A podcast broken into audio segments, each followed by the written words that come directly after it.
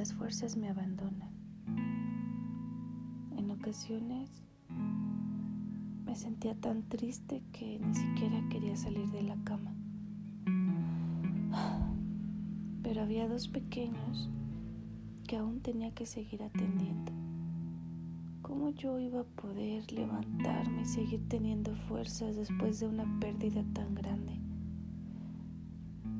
Pero al despertar y, y verlos a ellos, sus caritas, entendí que necesitaba seguir adelante. Y lo único que me quedaba era seguir clamando.